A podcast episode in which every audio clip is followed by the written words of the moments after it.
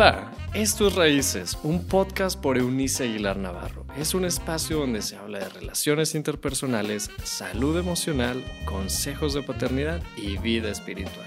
Bienvenido. Hola, hola, hoy día es martes primero de marzo, ¿puede creer eso?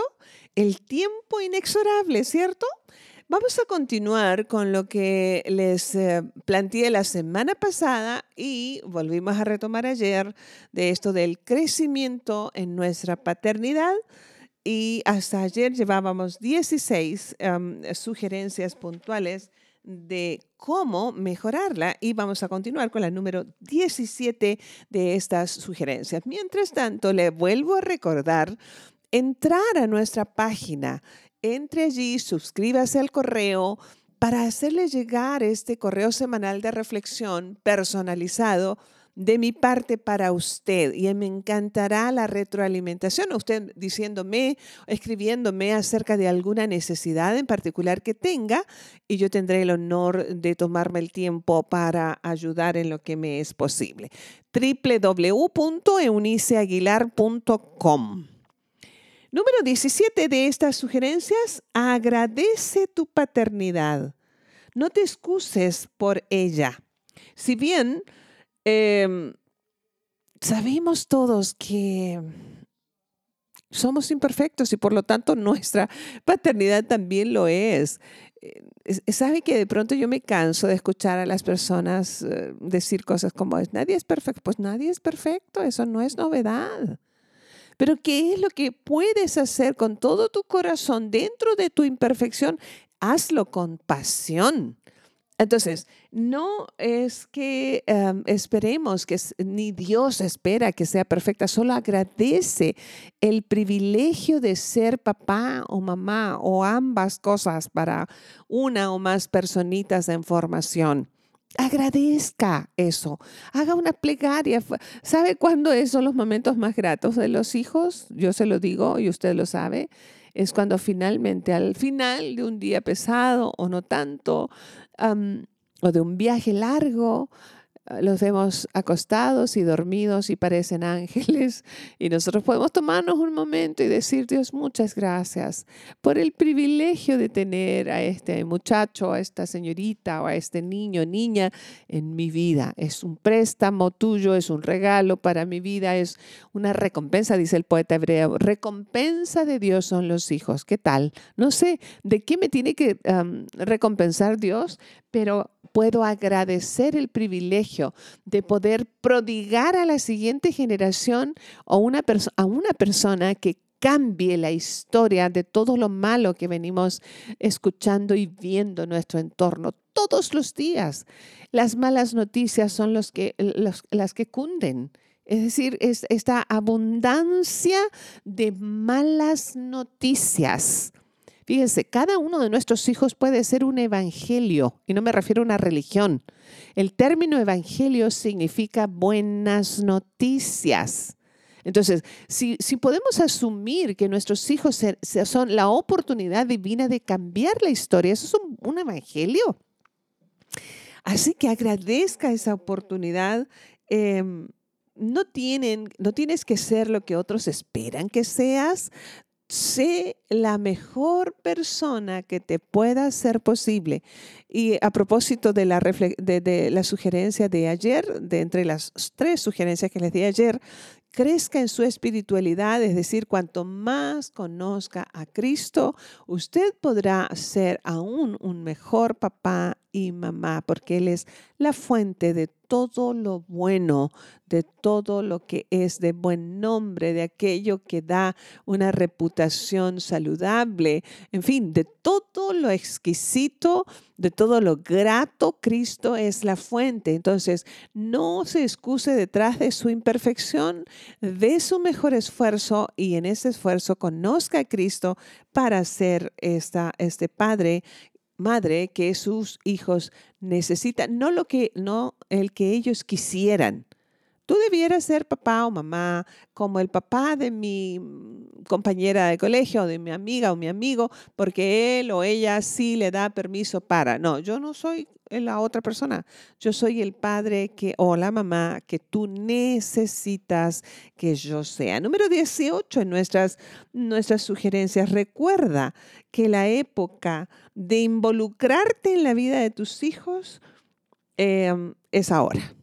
Va a llegar un tiempo en el que, por favor, se espera que nosotros quitemos las manos.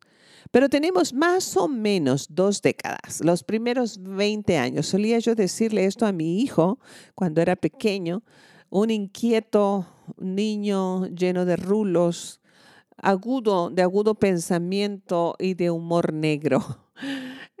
solía decirle, mira hijo, la, el tiempo entre entre ser salvaje y llegar a ser una persona eh, más o menos correcta son más o menos 20 años, ¿verdad?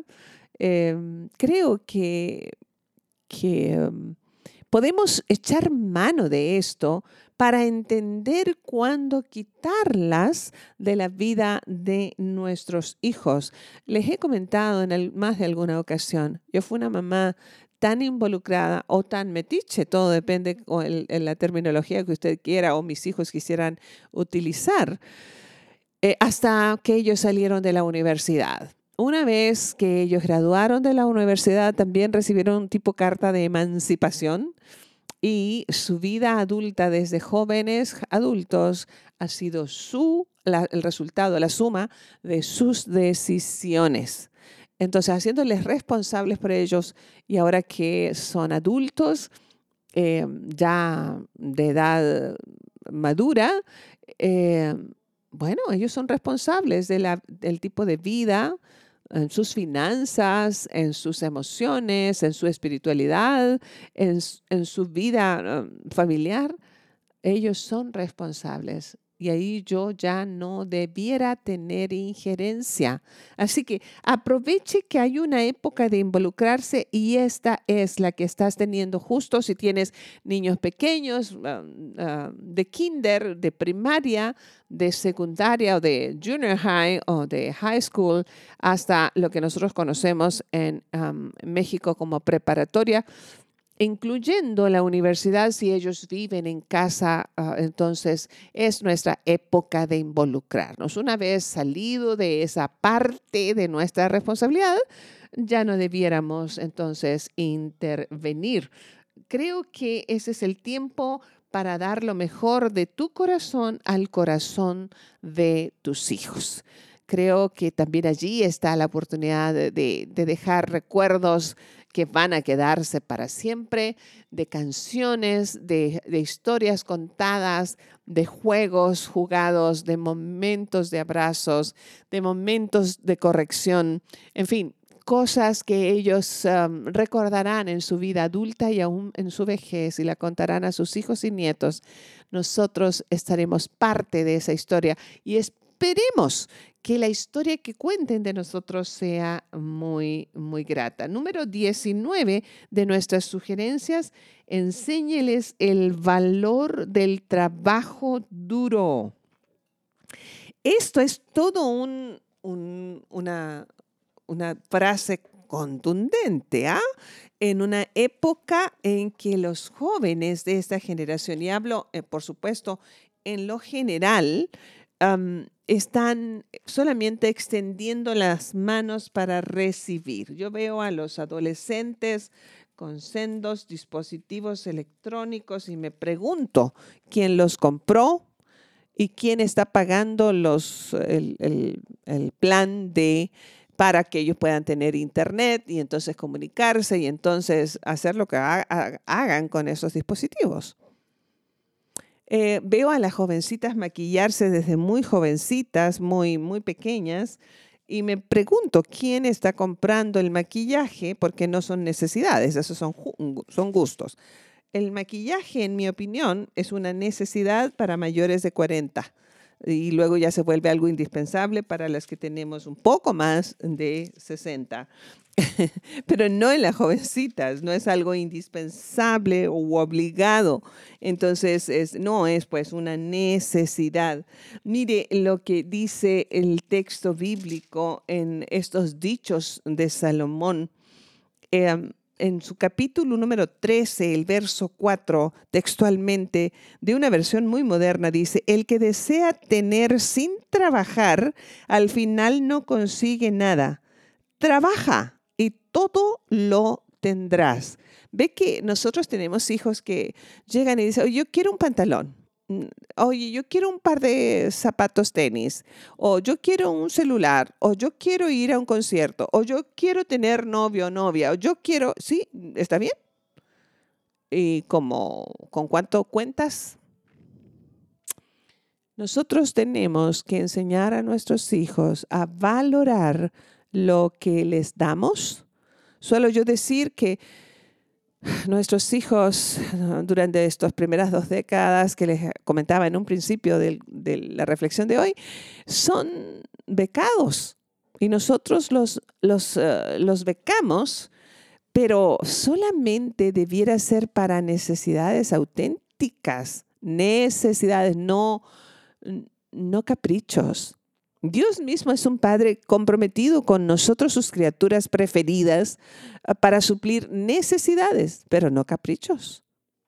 Entonces, enseña a sus hijos el valor del trabajo desde muy jóvenes.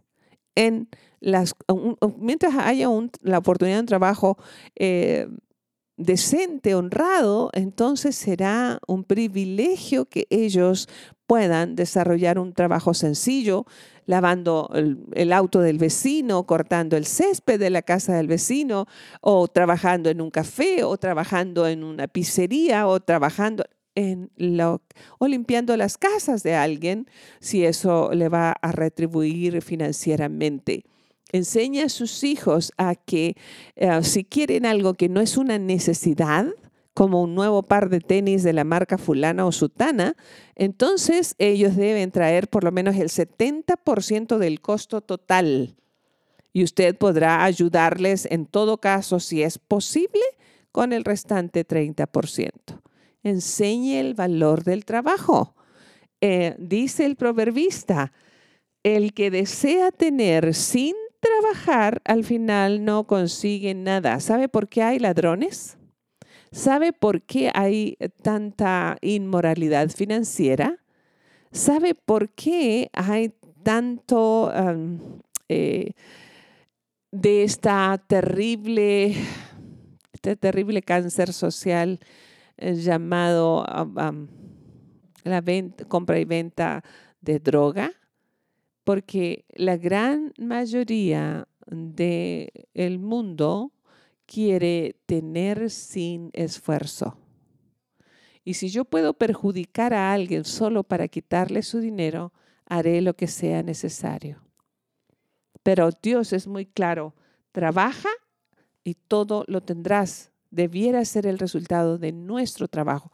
Y aún allí, cuando mi adolescente pueda comprarse un dispositivo electrónico porque está trabajando, aún ahí yo soy la autoridad sobre ese dispositivo, ¿sabe? Porque aún pago la luz, porque aún pago su agua, porque aún compro su shampoo, porque aún pago su colegio, porque aún pago la gasolina en el auto que está usando o pago el precio del autobús que toma hacia la escuela o el trabajo, aún yo soy el encargado de su vida de salud. Los, chiquitos pueden decirnos a los 14, 18 años, esta es mi vida y yo hago lo que quiera con ella, hasta cuando tienen un accidente y los llevan al hospital, adivine quién paga.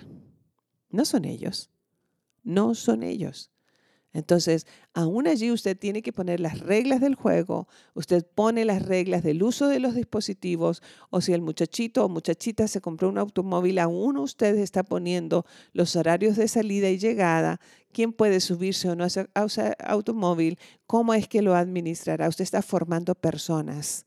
Entonces, enséñeles el valor del trabajo. Es importante que nosotros prestemos muchísima atención a estas, a estas recomendaciones, agradezca su paternidad, recuerde que la época de involucrarse en la vida de sus hijos es ahora, hasta el término de la adolescencia, y finalmente hoy ah, enseñe el valor del trabajo. Dios, muchas gracias por la oportunidad que nos das de formar personas. Entendemos apenas que esto es una responsabilidad enorme y que la gran mayoría de nosotros no está capacitado. Por eso hoy queremos pedirte sabiduría y parte de la respuesta a esa petición es lo que estamos haciendo con nuestros amigos al darles esta suma de sugerencias. ojalá más de alguno tome una buena decisión de echar mano de estos recursos y pueda crecer en su paternidad para llevar a buen fin esta tarea tan noble que debe convertirse en una tarea además grata. Gracias porque nos acompañas en el trayecto y estás listo a aumentar nuestra sabiduría. En el nombre del Padre, del Hijo y del Espíritu Santo. Amén. Les recuerdo que mañana es miércoles em, ya 2 de marzo y tenemos nuestra, ya cotidiano em, miércoles de conversaciones con Eunice, con este equipo maravilloso de damas, de mujeres alegres, positivas, inteligentes, creativas, conversadoras eh, que me acompañan para mientras nos pasamos un momento agradable, eh, les podemos pasar por allí uno que otro tips para hacer de la vida una experiencia mucho más grata. Les, ah, les, esperamos mañana en Conversaciones con Eunice y regresamos el jueves, Dios mediante, con otra emisión de esto que está haciendo en nuestros podcasts, ya la segunda semana de sugerencias para mejorar nuestra paternidad. Hasta entonces, chao, chao. Gracias por habernos acompañado en este episodio de Raíces. Te invitamos a que te suscribas en la plataforma de tu preferencia y también que puedas compartir este contenido con aquellos que están en tu mundo. Puedes seguir conectado a través de la página web www.euniceaguilar.com. También en Facebook búscanos como Eunice Aguilar y en Instagram como arroba Eunice Aguilar N. Nos escuchamos en la próxima. you